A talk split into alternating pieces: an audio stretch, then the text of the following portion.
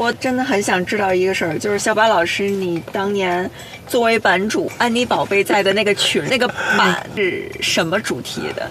呃，那个版其实是相对一个闲聊版，然后没有正经主题。但是呢，因为那会儿的论坛不是太多，所以说呢，有一些偏文学的人写东西呢，也会到那儿去贴。对，而且里边儿我就知道，当时安妮宝贝至少在三四个这样的论坛去贴他的文章，但这个应该是他比较主要的一个。对，那会儿圈子不大。啊、这个就算了吧，这个就不用，这个已经没有了。那个圈子比比你想的要小得多，像什么宁财神啊，像这个什么呀，就是所有当时的那一批人，基本上都在论坛里互相哦认识。啊对，就当当年的那一批，什么李寻欢，反正就是你能想得到的这第一批的这个这个这个叫什么网络网络网络作家，网络作家，作家对对对对，哦基本上都不仅在网上认识，在线下也都见过，很小的一个圈子。因为后来这帮人不是又跑榕树下什么乱七八糟的吗？对对对非常小的一个圈圈，呃，都是连载。它如果是一个你看的是一个长篇的话，它肯定是一段一段贴出来的。那当时就是纯兴趣嘛，或者说呃，我就是比如说安妮宝贝吧，他在贴这个一段一段的时候，一个是同好互相拍砖鉴赏，再者就是他可能也是利用这个连载，就他要出书是吧？就是他呃，打算当时他肯定有文学上觉得我要让更多人知道，我要我我我这个要什么？但出书这个事儿，我都不知道在不在他的判断中。他也许觉得将来有一天能出书，但是当时你在网上贴个东西，没有人认为一定会出成书。嗯，当时唯一知道的可能就是台湾那痞子蔡那个东西确实变成书了。对吧？那个还相相对相对早一点，是但是呢，最开始这些人贴文章的时候，国内没有出过网络这方面的书，还没有，哦因为他们是第一批吧，他们之前没有。但是后来就那什么了，这个东西一出来之后，所有的编辑都图省事儿，都到网上去搜一些东西。这个他们这些还算后来被承认是作家的。过去只有传统文学那，你得期刊投稿啊，你期刊投稿、就是，投稿人看编辑，哎，对对对，那是完全另一套东西，而且这套东西你写的那些网文，那些人不见得喜欢嘛。现在是这个一个大家确变了，另外一个只要你在网上红，哎，我喜欢不喜欢不重要，我就印成书我就能赚钱嘛。现在是这个样子嘛。对对对，因为人家已经有人在网上喜欢过了，对，然后我证明对不错安妮宝贝儿，我其实他不认识现实中的我，但是我跟他其实见过一次。嗯，但是我们做一个公司做一个活动，然后他反正就是就是他们那些作家，然后呢，在在这类似一个推广活动嘛，然后之后可能还有一堆粉丝拥上去签名，还差点给他击倒。然后呢，因为我当时在操弄一些设备，我也没去拦。其实我是想应该拦一下啊，告诉他一下，在网上我是谁谁谁。用柔术一下给他绊住啊可以。那会儿那会儿更早，那会儿我可能还没练柔术。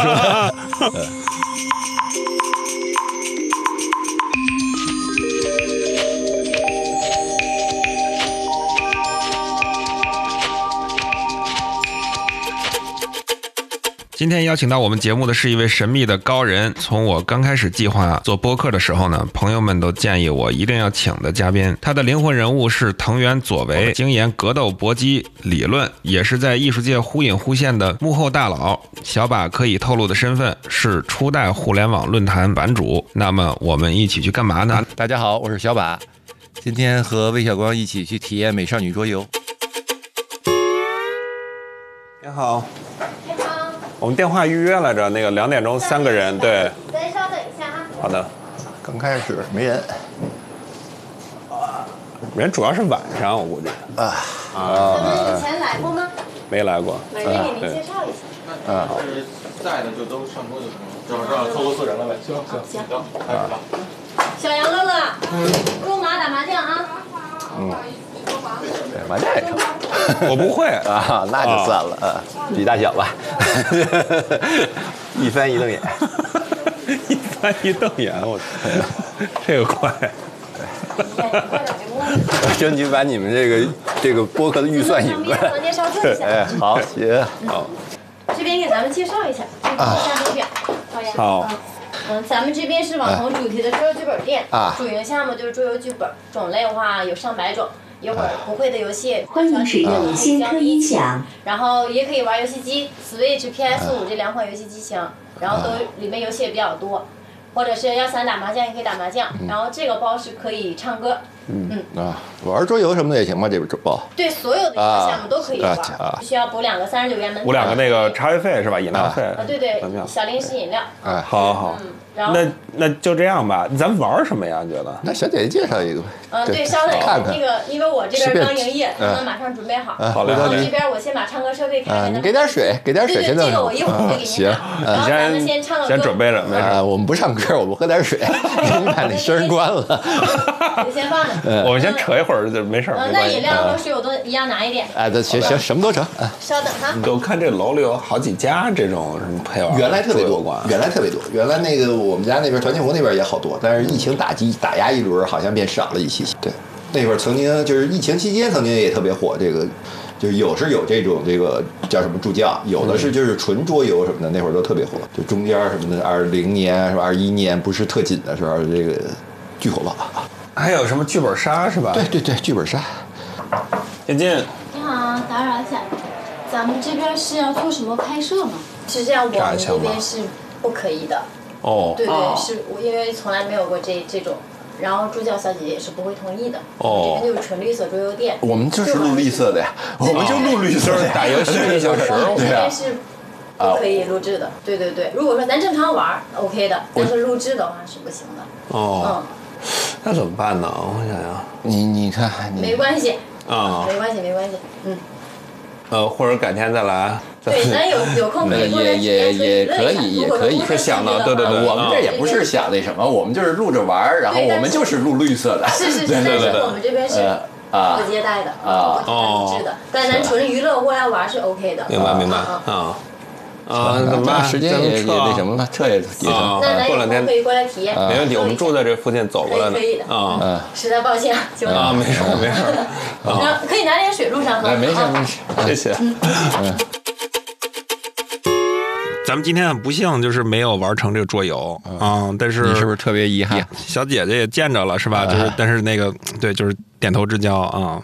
那两哥们儿是头一回进来就打麻将的那个是吧？那一看是老顾客呃，那应该是老顾客，他们估计都是有比较熟的这种助教，所以说就可能直接约的就来这儿打打牌。他俩一看是那个俩学生一下，我还以为是大叔居多呢，会呃，大叔还比较传统吧，他这个他这个麻将或许有人打，但这个其他的桌游啊什么的可能都不会玩了。桌游这小姐姐，我跟你那么说怎么怎么样，其实其实我也没怎么体验。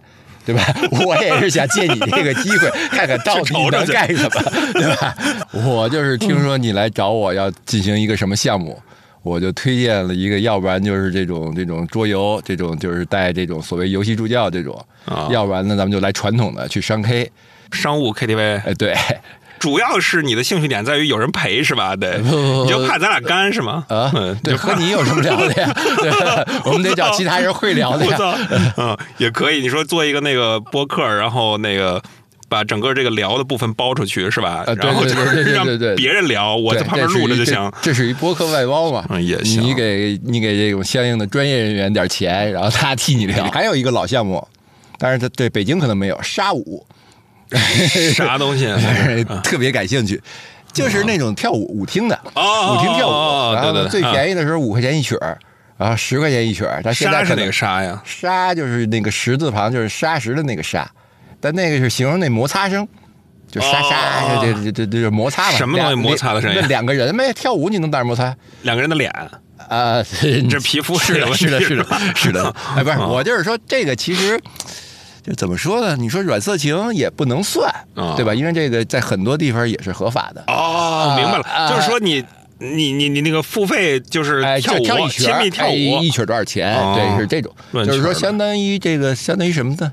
你也不能说底层吧，就是这个劳动人民的娱乐项目。啊，然后呢，但是呢，就是正式的这种什么呢，谈的比较少，也有谈的一些社会学家们可能去，我我见过他们写的这方面的论文，对，就是他自己体验过嘛，是想体想体验但是不敢，呃然后社会学家就写文章开始。这这是一个挺大的一个，苏州那边、四川那边啊，对对对，都还有。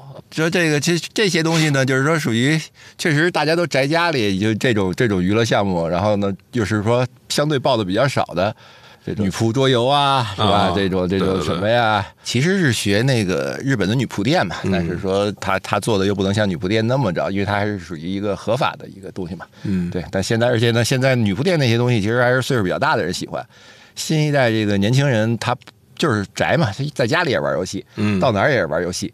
他不会那个过去那个喝酒唱歌啊，然后那种玩法了啊哎索性他们就改成这种以玩游戏为名义，哎，找个这个漂亮小姐姐陪你玩儿，对，就这么一个东西。昨天我们看电影，看着葛优和马小晴以前演的一个叫什么，就是讲离婚的这么故事啊这里面有一段就是他，呃，还有谢元儿，完男主不不是不是啊就是讲他葛优和马小晴是两口子，然后他俩要离婚，就是打来打去的这么个事儿。就有一段就是谢元儿搞对象之后，他没地儿没地儿去，但是要用要用葛优他家，葛优他有房，然后让把葛优给撵出去了之后，说你去我宿舍住一宿，然后他去了他宿舍，一看他宿舍这个里边儿。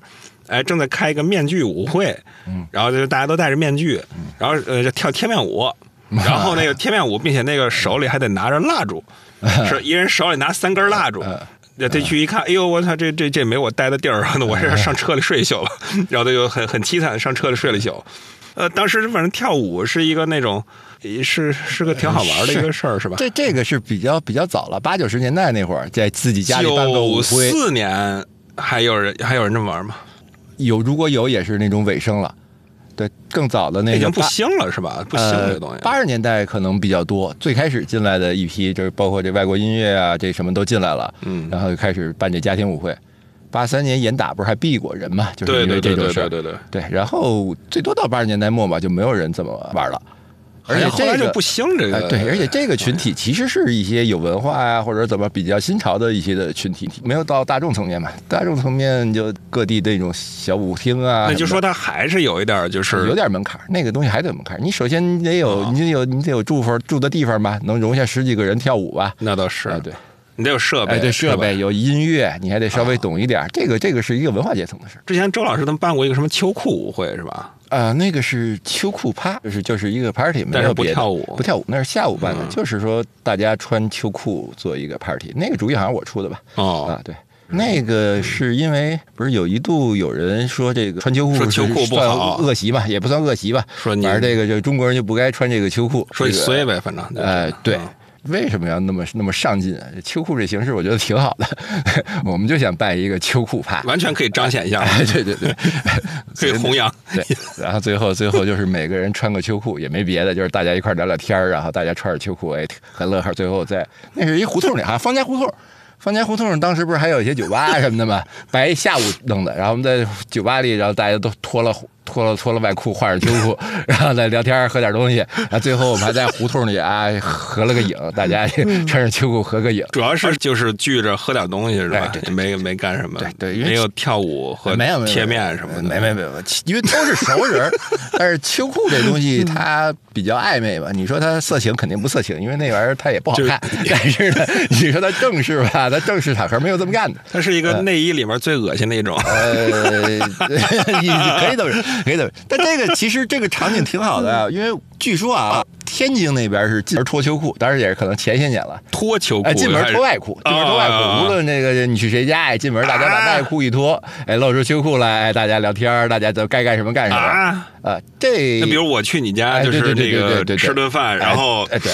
咱们就穿着秋裤那对个北北北方家里比较热嘛，有暖气嘛。你要穿穿着外裤什么的太热，也可能你外头还有毛裤和棉裤。还有就是北方的觉得那个你穿着外裤脏，哎，对，脏脏你别很重要的一个。你别上我床上坐下哎对对来那种，你觉得？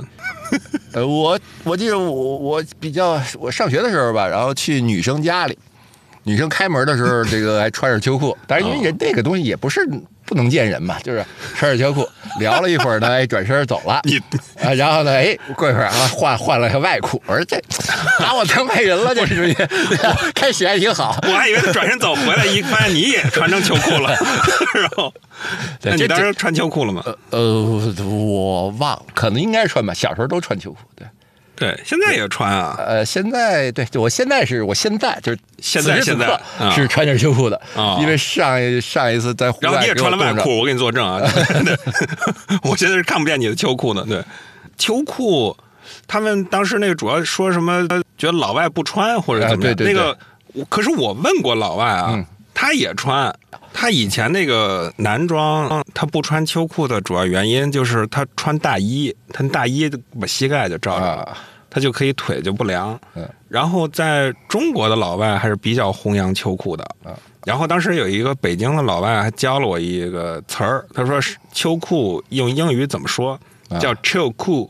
就是就是很 chill，就是很凉快，然后又很酷，你知道吗？chill cool，，就又冷静又酷，他可能也是刚来那个，他是美国呃美国人嘛，不是可能也是来中国之后就是捡起来的吧？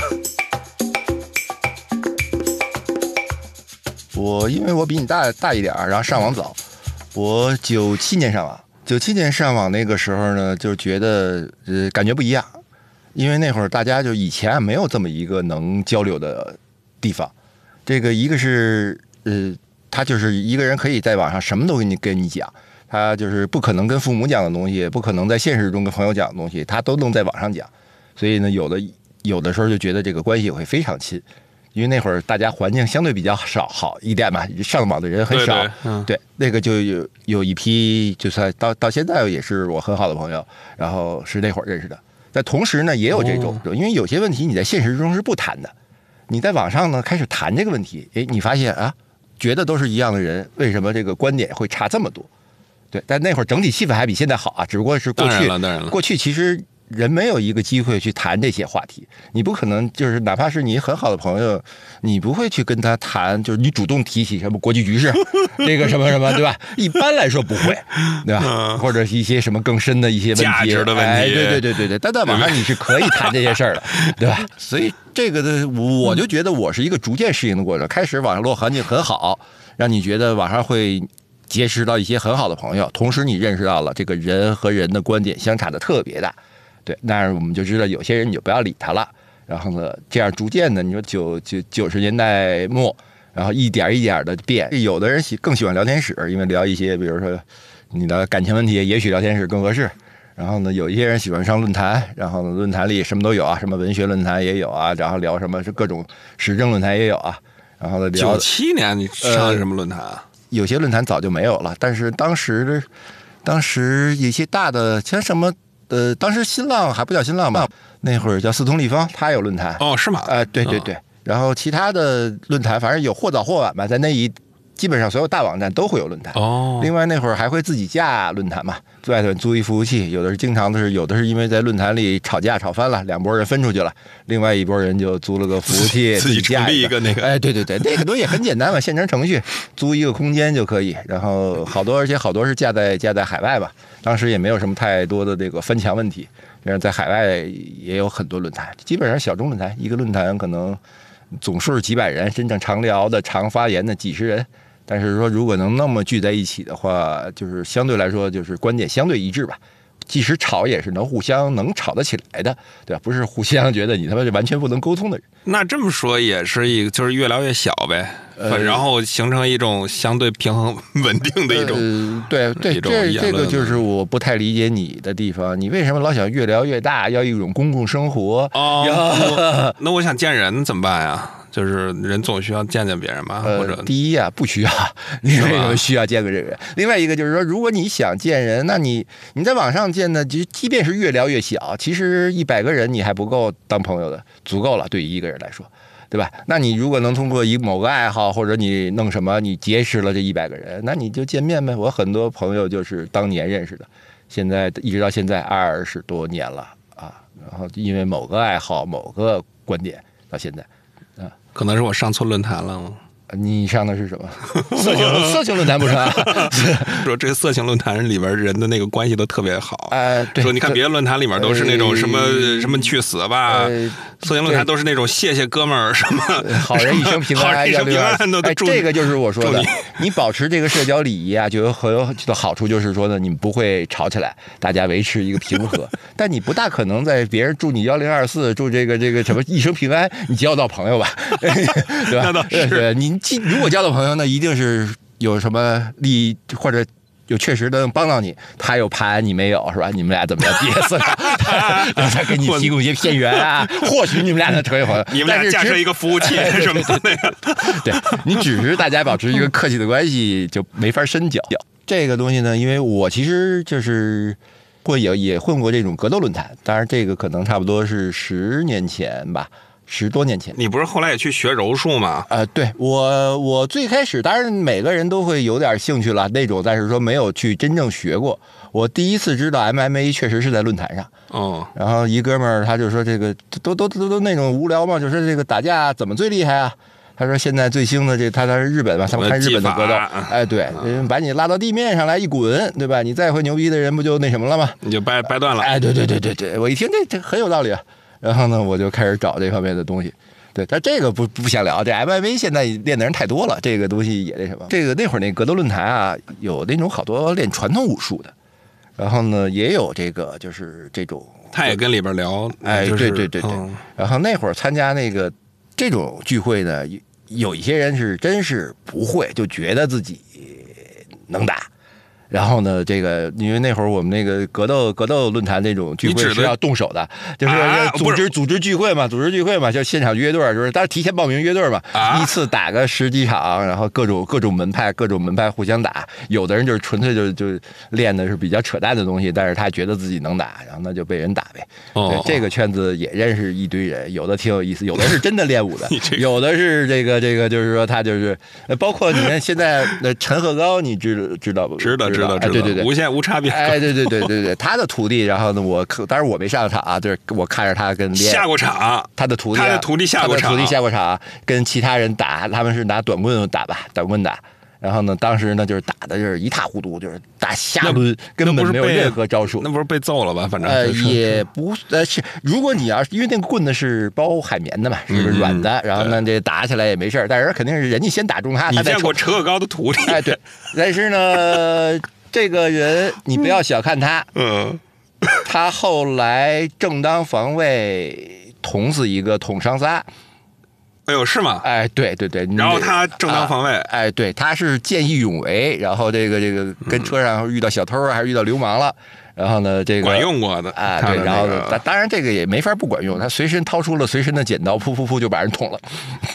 对，这 个我服了，他的那个 是一个极具想象力的那个画家，我对对对，类类似就是这那会儿那会儿这这种论坛里有各种各样的这样的人，然后其实呃现在还有一个那个那个叫什么徐晓东，你知道这个人吗？当然了，不是。陈鹤高，他就在你们那个论坛也发言吗？他不在，他不在，他的徒弟什么的有在这个论坛然后你们的那个聚会，嗯，就是说，是不是有点像我第一次看徐晓东的那个视频，啊他火的那个视频啊就是在一个这种软垫的厂里头，几个人，反正就是有点像爱好者过招嘛。哎，对对对，那个那个聚会我在，我就在旁边。啊，是吧？哎对对对对对 就是你的聚会大概就是那么一种场景，哎对对对有爱好者，有专业的这个呃这个各种圈子的格斗的人士，但主要是爱好者聚会。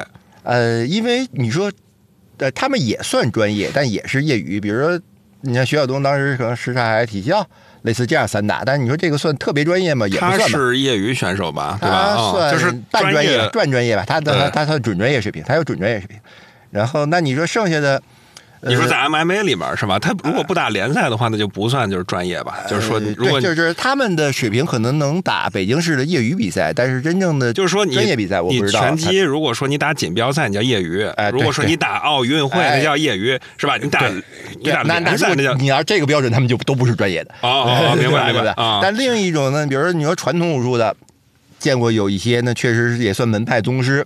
那你说他算专业的，算业余的，这就不好说了。而有一些人肯定是专业的，比如说有一个那会儿练那个那个叫什么，呃，通背拳的马少芳、马运芳吧。哎呦我操，我把名字忘了，反正就是无所谓了。就是这个马老师，他是真专业，他是就是传统武术，他是某一个门派的一个传人，白猿通背什么内蒙古那支的传人，同时呢是什么前卫体协的这个教练，但你就只能说他是专业的了？前卫体协散打队的教练，对，哦啊、对对，就是当时那个圈子很怪。就是什么样的人，反正因为他们以前也没有交流机会嘛，以前那种那种门派的那种交流已经没有了，那是呃真 MMA 的那种交流，哎，就是对什么都有。对对对，然后那就就只剩下论坛了，论坛里大家第一次才有这互相动手的机会嘛。那一般就是先约着约着打，打完之后大家就是吃饭，而有些人不会参加了，有的人就不去了对对对对。有的人那个牙没了的就不去了。呃，对你本身就是有过节的、约架的，又挨了顿揍的，肯定不跟你们吃饭了吧？对对对，就是还还还还能聊得起来的，大家一块吃个饭。哦对对对对。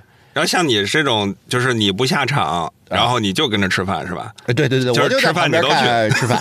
对对对，我我我以为我是这种人，我算这个叫什么？我就算纯粹就是这个这个就是属于旁观的吧，嗯旁观者。但是说我我有一次去去那个一散打比赛门口等退票嘛，散打比赛退票特别便宜的，可能哦到时候就十块钱二十块钱就进去了。啊，对对对。然后呢，我准我准备弄张退弄张退票进去，门口看见就是没卖出去的没对对对。然后门门口有有有他们，我知道他就是相对专业练散打的嘛，也是那个队儿里的。哎，见面点个头，然后呢聊两句。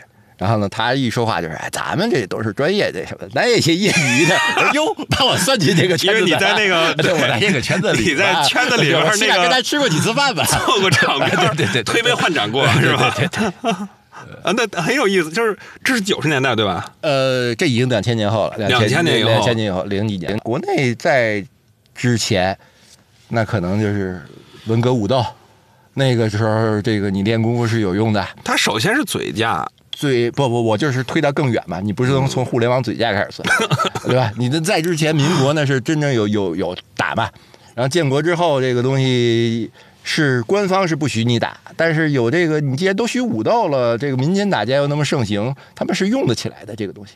包括比如说大成拳，知道这个吧？这个不知道啊。哎 他也是有历史嘛，从民国啊怎么着那会儿是，然后到北京这一支改叫大成拳，哦大成拳真正起来就是因为文革武斗，有一批人，文革武斗，哎，文革武斗有一批人是练大成拳的，哦发现这个东西有用，所以才好使哎，好使，嗯所以呢，他成名呢之后大家知道了，真正成名可能八十年代，哦，对对，所以而且八十年代其实各地打架还挺兴盛的，嗯，呃，你练点传统功夫，练点什么，当时有很多的是这种机会。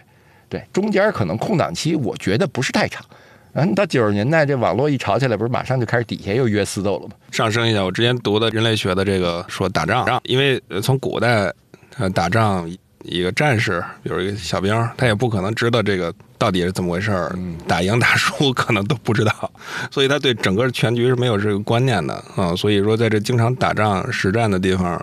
就形成了这种诗歌文化，主要是吹嘘自己的这个战功。那个我活着回来了，我刚才就经历了什么九九八十一难，杀了二十个人，什么实际可能都够呛发生了，你知道吧？就是说嘴仗和这个实战紧紧连在一起的，所以像这个北欧北欧的传说啊、诗歌。就特别厉害，就是互相歌颂，你歌颂完你，我还得歌颂你，这样的一种我 我觉得这是因为这人啊都比较鸡贼，都不都不想死，对对对对 打没有你说街头打架很少上来就就给你一拳的，对吧？总得先判断一下你实力吧，总得聊聊吧哎，对，怎么判断你实力？这聊是很重要的吧？对对对，互相推一推，哎，就我一方怕了，可能就不打。这师哥，可。能可能抽根烟也就算了，所以聊是这个打仗的一部分。我当时看那个那个 Jack Dempsey 的那个拳谱里面，他第一段就说一就是我教你拳击速成，然后第一章是什么怎么使直拳之类的，使完之后，第二章呢就是说好你要实战了，这时候大概率呢就是有有一个人可能你们要要打了。然后这时候呢，你就看看他，你看他，哎，好，没练过。嗯这时候你就说，好，孙子有种，咱们出去走一圈然后你好，因为你练过，他没练过。嗯你找一平地，因为你脚底练过是吧？你你你能站得稳，他站不稳，他不会。啊，这时候你就赢了九成了，因为九成你一击他，他就出去了。所以这个这也是有有战术的对一大部分嗯。你想那柔术是柔术是厉害，你放在水泥地上也够呛是吧？嗯那个再者。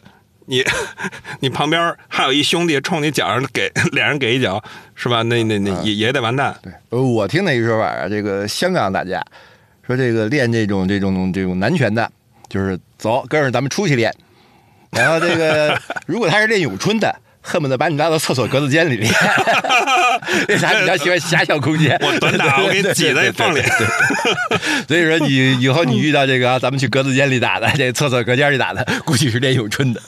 真正的如果说一个打架或者一个搏斗能不能赢，可能还是取决于一些别的这种基本的因素吧，就是说，呃，周围环境啊，你站得稳不稳啊，你摔倒能不能爬起来啊，嗯、跑得快不快，哎体重大不大，对对对这这些东西，那个就是运气成分很多了，然后那那就没法没法弄了。你也练，你要练，估计那就是一些失传的江湖练法，也许能练出练出来。对，现在格斗不练这个呀。对，嗯，我之前有一哥们儿被人袭击了，你知道吗？就在在美国，他们在美国啊，他他练过一拳击，就是有两个就是那种就精神不太对的那小孩儿，嗯他可能是吸毒了啊，上来就冲，上来就揍，嗯，然后他的一个特机智的一招就是直接他跑到那个马路中间儿，嗯。就是车就是双黄线上，啊。跑双黄线上待着去了，嗯。然后那俩人一看你跑双黄线上，他不追你了，啊。因为他车走来走去的，啊，他也不想把事儿闹大，然后再者他一看车开来开去的，他就就不乐意过去了。就丧失了这个追求追你的这个意愿，他还是比较清醒的。我还当你这哥们儿就把他往那上引，反正他吸毒了，就那么好就被车撞死。就是跟那，反正我过马路的这招还还在是吧？啊，咱们现在北京，你在北京最爱去哪家饭馆吃什么？可以是一个你很喜欢的饭馆，可以是一个一种你喜欢吃的东西。你这问题我觉得又问错人了。如果让我回答，那就是麦当劳的一加一套餐，因为那是麦当劳最便宜的一个套餐。对，从综合性价比上，全北京我觉得找不到比它更那什么。你关键是你关键是吃性价比，呃，因为我如果自己吃的话，我现在已经不太在乎什么味道了。一加一套餐是那个十一块钱那个是吗？呃，原来是是十一，后来涨到现在涨钱了，涨到十三块九了，一一点点涨了。小汉堡 带一个那哎个可以带一个可乐。可乐是吧？哎，对对啊对对对，呃，双极挺好。我原来一直吃双击，现在新加了一个什么什么什么牛肉的一个什么，好不好？也还行。昨天我刚试了，挺好。啊，我判断一下营养均衡，我就吃；营养不均衡，我补颗维生素 C，呃不是不是维复合维生素，我还是讲究的。